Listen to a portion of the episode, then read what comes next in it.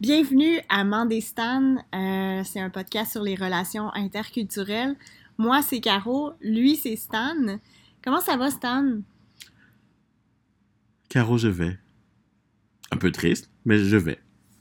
Je vais. Ouais. Moi, personnellement, je, je vais pas pire, mais je suis un peu triste, surtout des événements qui se passent dernièrement. Puis Mhm. c'est pour ça que je me suis empressé de- d'entrer en communication avec toi, puis qu'on qu'on essaie de trouver un temps au PC, là, comme on dit en bon, en bon québécois, pour faire en sorte de s'asseoir puis faire un épisode que je voulais diffuser, parce qu'il y a des choses que je veux, dont je veux discuter. C'est un changement.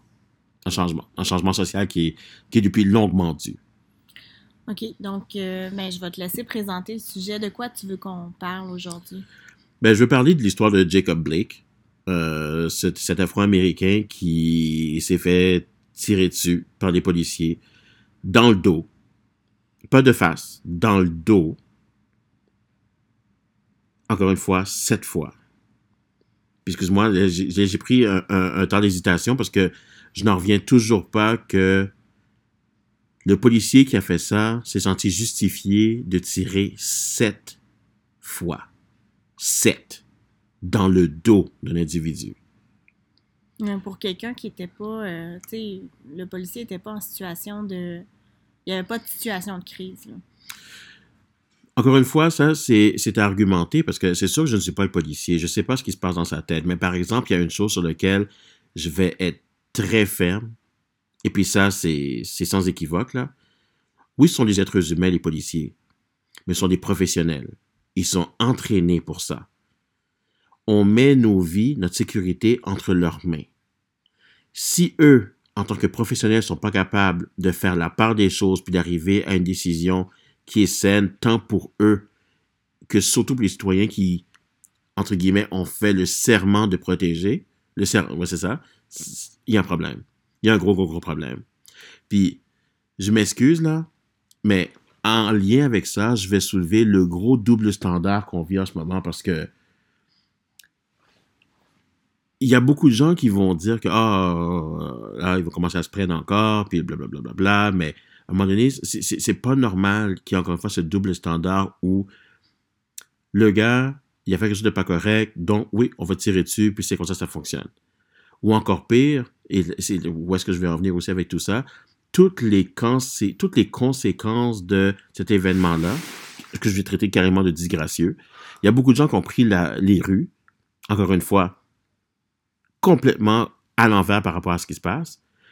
Puis là, il y a un autre, un autre tarlat, je vais dire ça comme ça, pour essayer d'être le plus professionnel et gentil possible, considéré dans mes propos. Il y a un tarlat de 17 ans qui prend une arme à feu, mais une longue arme à feu, de haut calibre, type AR-15, qui se promène dans la rue, allègrement, il tire trois personnes, en tue deux. Et malgré le fait qu'il fasse ça, il y a des gens qui vont dire c'est justifié, légitime défense. C'est de ça dont je vais parler aujourd'hui. C'est un gros double standard, pour un moment donné, là, assez.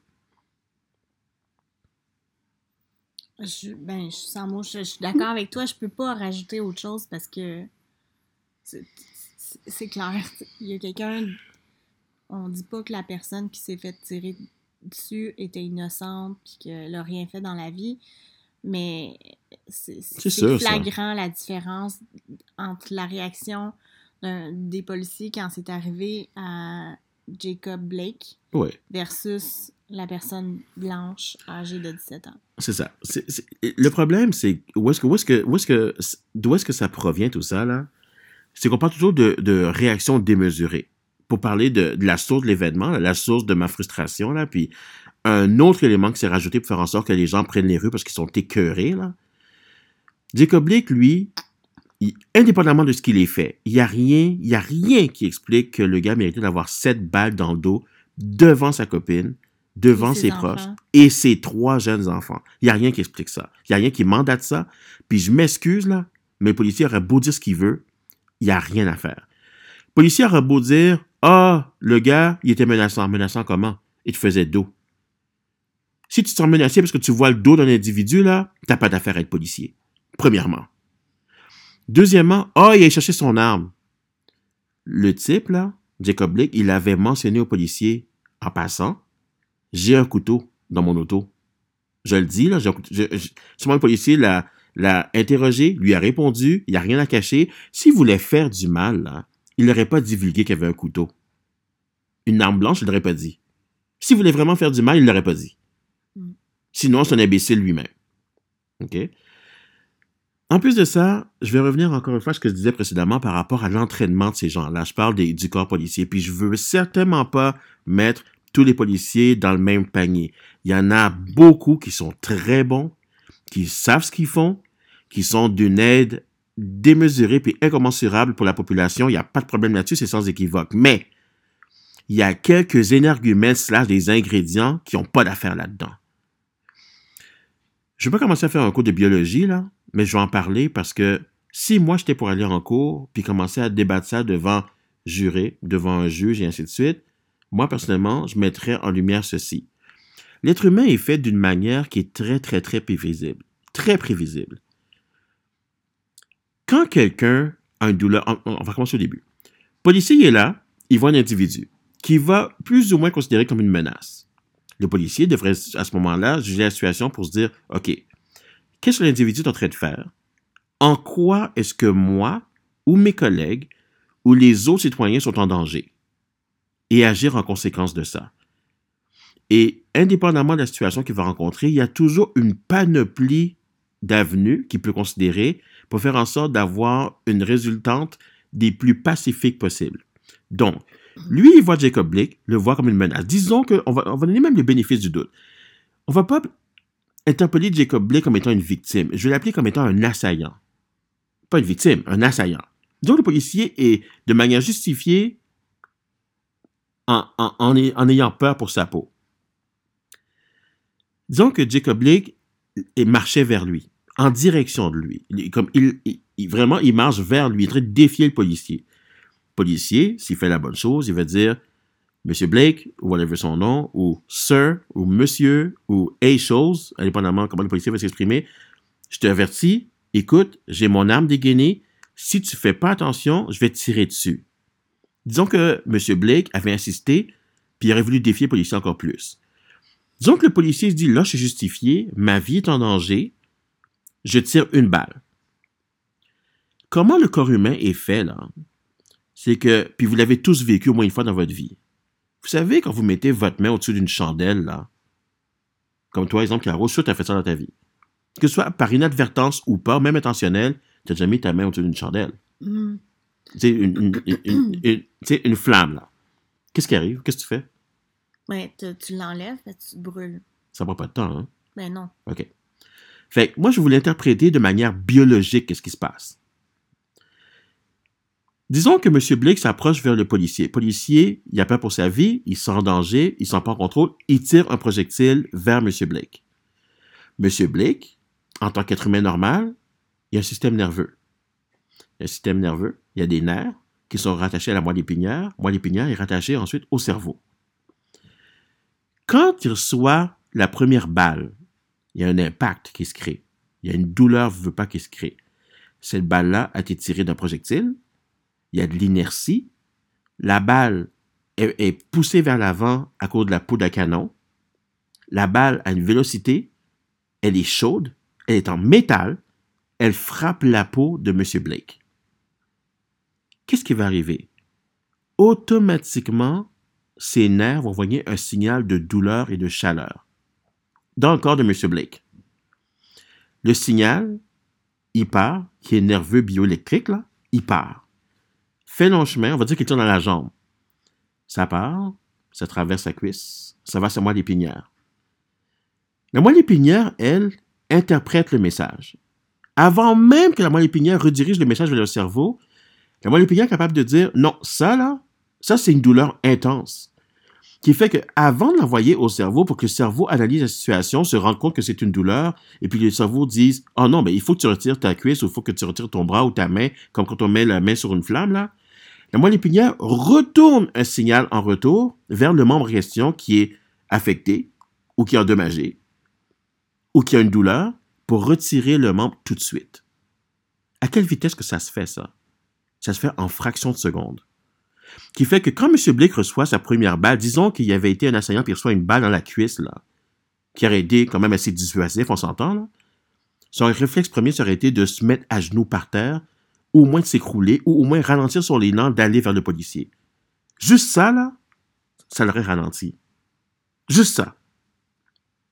Entre-temps, pendant que lui prend le temps de ralentir puis de s'écrouler en douleur par terre, là, son cerveau interprète que, oh my god, je me suis fait tirer. Là, son cerveau a pris conscience de. Mais entre-temps, physiquement parlant, ce gars-là, il est à terre, là. Il bouge plus. Disons qu'il était mal intentionné, puis il aurait voulu continuer à s'avancer vers le policier. Il faudrait premièrement qu'il prenne un autre, au moins, seconde à se dire, tu sais quoi, non, moi je continue à aller de l'avant. Le policier tire un deuxième projectile, que ce soit dans le tibia, que ce soit dans la cuisse, que ce soit dans le bras, l'épaule, n'importe où. Les chances auraient été que monsieur, monsieur Blake, là, il serait par terre, de manière permanente. Aucun danger pour personne. Mais là, je vais vous juste vous faire comprendre que le policier, il n'a pas tiré une balle, pas deux.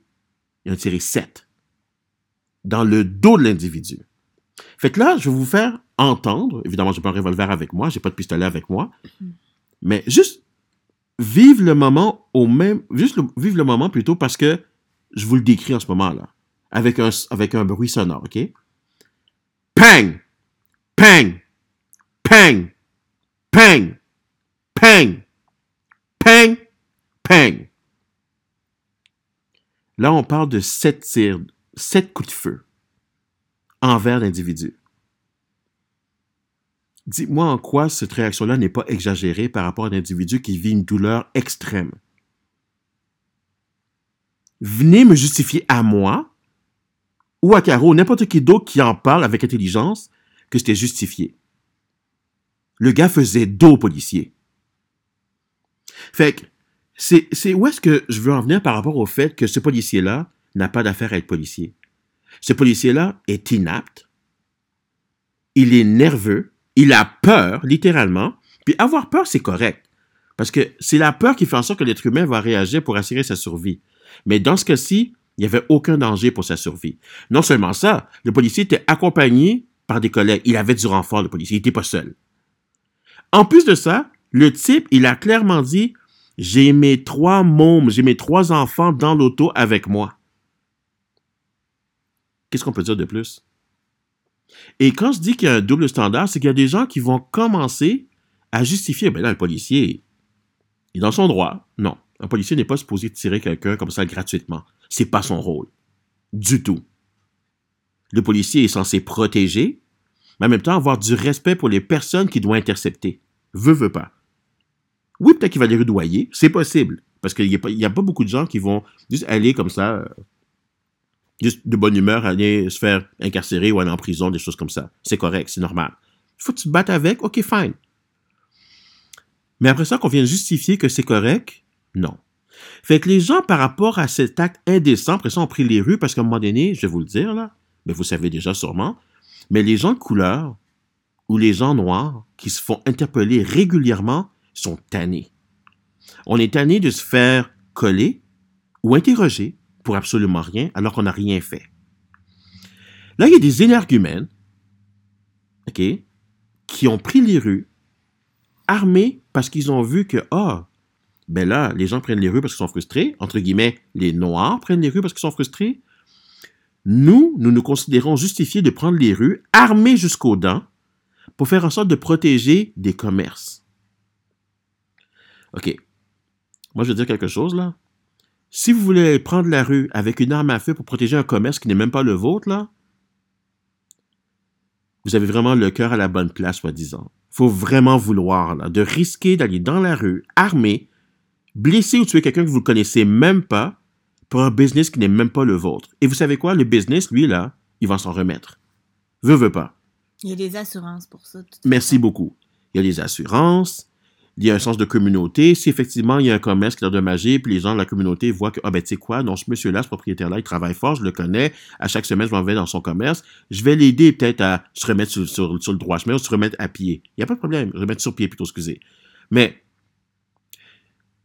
quand ces gens-là, après ça, ils donnent des directives pour on va blesser ou tuer des gens parce qu'on n'est pas d'accord avec leurs revendications. On n'est pas d'accord avec leur droit de parole qui est constitutionnellement reconnu et défendu par le pays dans lequel ils sont. En l'occurrence, ici aux États-Unis.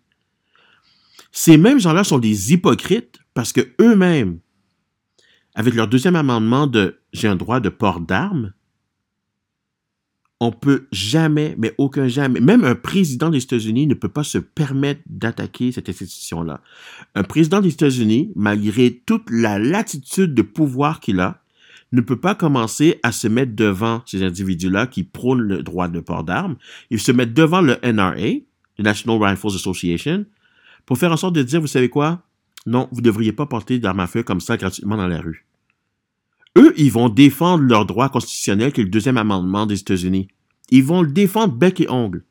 Mais quand c'est le temps de comprendre le premier amendement, qui est un droit de parole, pour décrier des injustices sociales, vous allez commencer à beugler parce qu'il y a des gens qui vont dire Ah ben là, euh, non, le noir, il n'y a pas d'affaire à aller dans la rue pour décrier le fait qu'il y a une injustice sociale. Fait que pourquoi le noir, lui, peut pas faire ça, mais vous, vous avez le droit de pratiquer votre deuxième amendement? En quoi est-ce que le deuxième amendement est meilleur ou plus applicable que le premier amendement qui est un simple droit de parole? C'est ce que je veux dire par double standard. Puis, éventuellement, ce double standard-là, c'est quelque chose qu'on vit et qu'on porte sur nos épaules depuis très, très longtemps. J'ai un de mes bons boys, un de mes partenaires, un de mes potes, là. Il m'a envoyé une vidéo comme ça à la blague de. Je sais pas si tu as connu ça, j'imagine que oui, là. La fameuse série euh, américaine avec Will Smith, euh, The First Prince of Bel Air. Bon. Mm-hmm.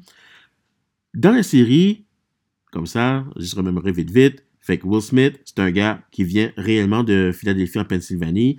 Il y a des problèmes avec un gang de rue du coin. Sa mère, pour défendre son enfant, dit, tu sais quoi, pour le protéger, je vais t'envoyer, je vais te sortir de la Pennsylvanie, je vais sortir de, Philadelphie. Euh, je vais t'envoyer à Bel Air, chez ma sœur, qui vit une très belle vie, mariée à un avocat, qui devient juge éventuellement. Will arrive là-bas, de Fresh Prince, qui est son nom de stage.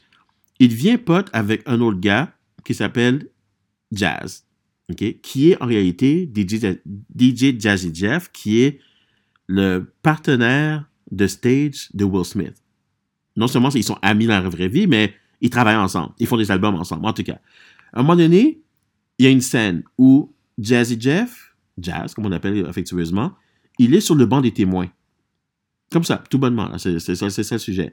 Puis, il est devant un constable qui a la Bible. Comme on sait, quand on est en cours, il faut absolument mettre la main droite sur la Bible pour faire en sorte de prêter serment qu'on va dire la vérité, juste la vérité. Mais lui, il est debout dans le banc des témoins et l'oncle que j'ai mentionné précédemment, de Will, qui est devenu juge à ce moment-là, il regarde la scène, puis Jazz, il a les mains en l'air, il a les mains levées en cours, là, dans, le dans, dans la barre des témoins. Puis le juge, l'oncle de Will, il dit Jazz, qu'est-ce que tu fais? Baisse tes bras. Jazz, lui, il dit Non, un, un, non, je baisse pas mes bras. Parce que lui, c'est un constable, il est armé. Et moi, je prends pas de chance. Parce que si je baisse les bras, ça ne prendra pas de temps que je me retrouve avec six balles dans mon dos. On parle d'une émission qui a été faite, roulée, tournée il y a près de 20 ans. Le gars a fait à la blague un commentaire pour dire que si je bresse les bras devant un homme, un policier armé, un policier, pas un farmer par rapport là, un policier, me fait tirer 6 balles dans le dos. La réalité, c'est que Jacob Blake se fait tirer 7 balles dans le dos pour absolument rien. Fait que c'est encore pertinent en date d'aujourd'hui, ces affaires-là malgré que ça fasse plus de 20 ans. Un autre standard, c'est que, on va parler de Tamir Rice. Tamir Rice, c'est un petit gars de 12 ans. Il avait son, comment on appelle ça, euh, son, euh, son, son, gun toy, là, son toy gun, euh, une fausse arme à feu, là, c'est un jouet. Il se promène dans le parc, il joue avec ça, marche dans la rue, il joue avec ça. Un petit garçon, encore une fois, 12 ans, il joue à quoi? Policier voleur, cowboy indien, indépendamment de le voisinage appelle. Ah, il y a un homme noir qui se promène avec une arme à feu. Le policier arrive. Essaie de parler à l'enfant. L'enfant, il a 12 ans. Qu'est-ce que vous pensez qu'il fait, l'enfant? Il panique. C'est un petit garçon de 12 ans, hyper intimidé, impressionné par des policiers qui arrivent. en dégainant leurs armes à feu vers lui pour dire Hey, hey, hey, qu'est-ce que tu fais là, Lui, sûrement, il a fait un faux mouvement sans vouloir dire qu'il va essayer de tirer les policiers. On s'entend, c'est une arme à feu qui est un jouet. C'est une fausse arme, là. C'est un enfant de 12 ans. Il s'est fait abattre.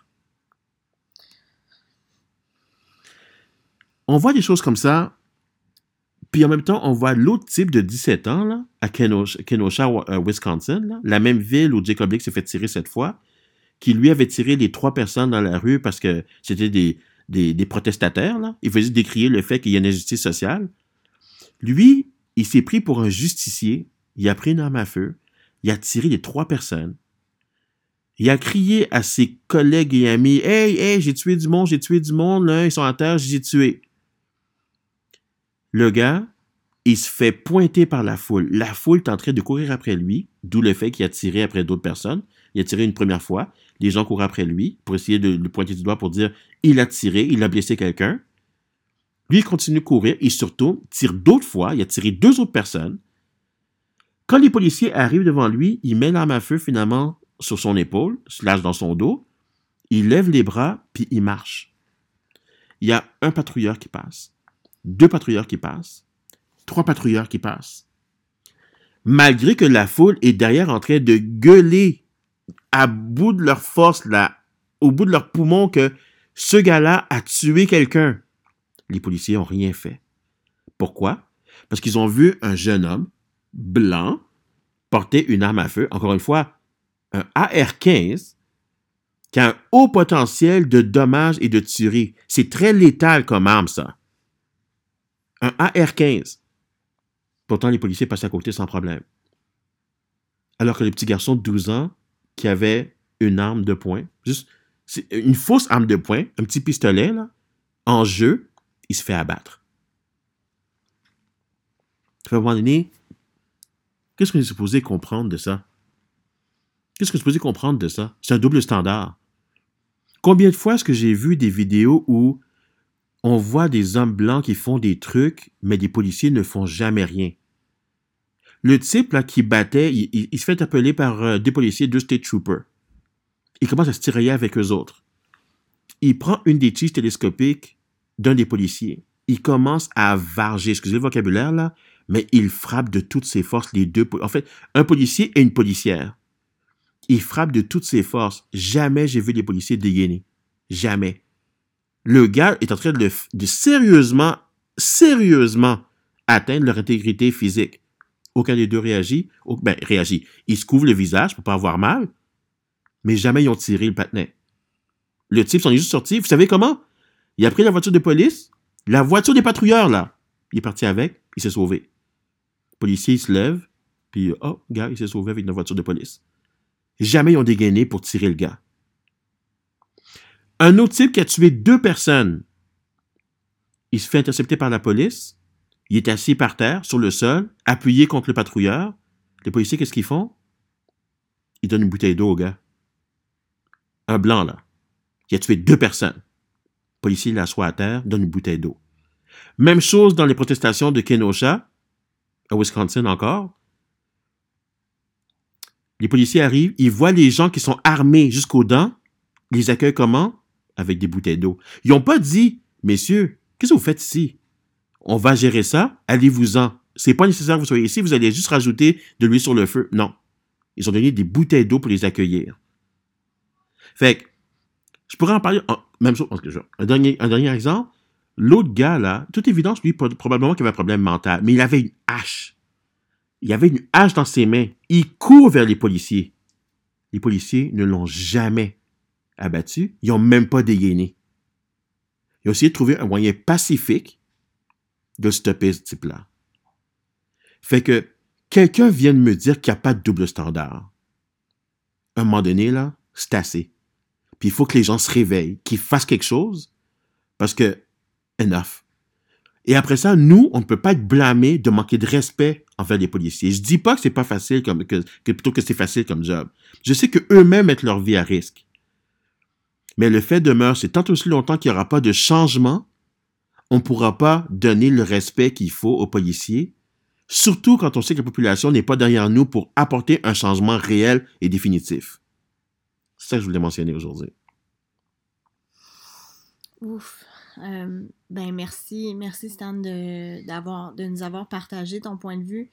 Moi, de mon côté, j'ai rien à ajouter. Euh, mais je veux juste que les gens se questionnent, tu sais, de toute couleur, de toute origine, comment est-ce que quelqu'un de noir ou de couleur peut se sentir en sécurité avec Tu des forces pas. policières comme Tu ne ça? peux pas.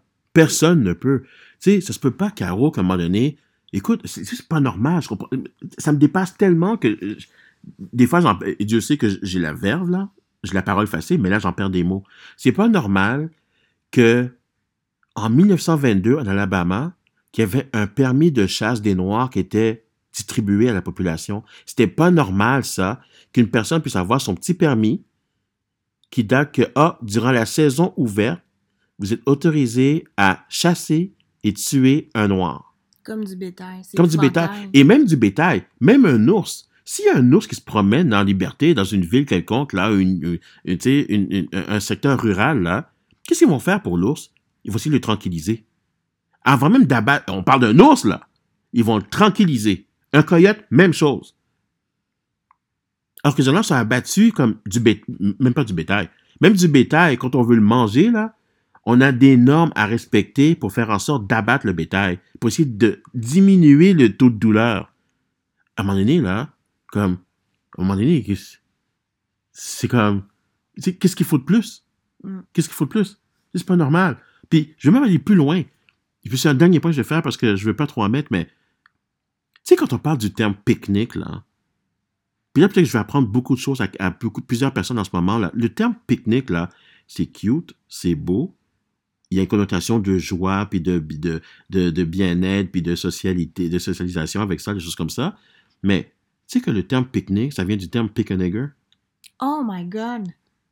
Ce qui se passait dans le temps, c'est que les gens, évidemment, dans les États du Sud, ils se rencontraient, ils disaient, OK, you know what? We're going to do a picnic. Évidemment, qui est une contraction de pick a nigger. Puis, ils se rencontraient, les familles, les enfants, les femmes, on apporte de la bouffe, de l'alcool, on mange à l'extérieur, on a du bon temps, on profite du beau temps.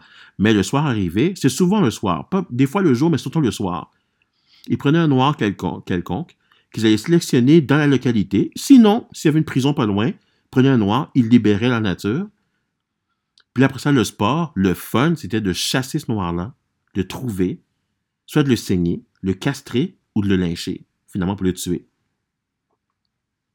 Fait quand vous dites que je m'en vais faire un pique-nique, là, je comprends que ça a plus la même signification aujourd'hui. Je vous dis pas de pas utiliser le mot, mais je, soyez, je veux que vous soyez très conscient de pique-nique provient du fait de il y avait un concept, il n'y a pas si longtemps que ça, au début du siècle, où il y a 200 ans de ça, we would pick a nigger, puis on irait chercher. Donc, choisir un nègre pour aller le chasser et le tuer.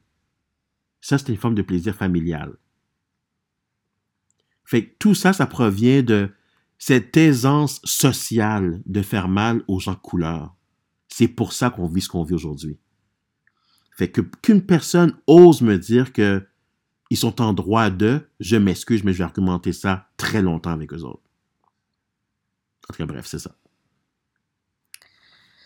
Ouais, mais si vous avez, euh, si vous voulez réagir euh, à l'épisode d'aujourd'hui, vous pouvez euh, nous écrire sur nos plateformes Facebook, Instagram, mais aussi vous pouvez le faire à Mandestan, M-A-N-D-E-S-T-A-N, podcast, comme ça s'écrit, gmail.com.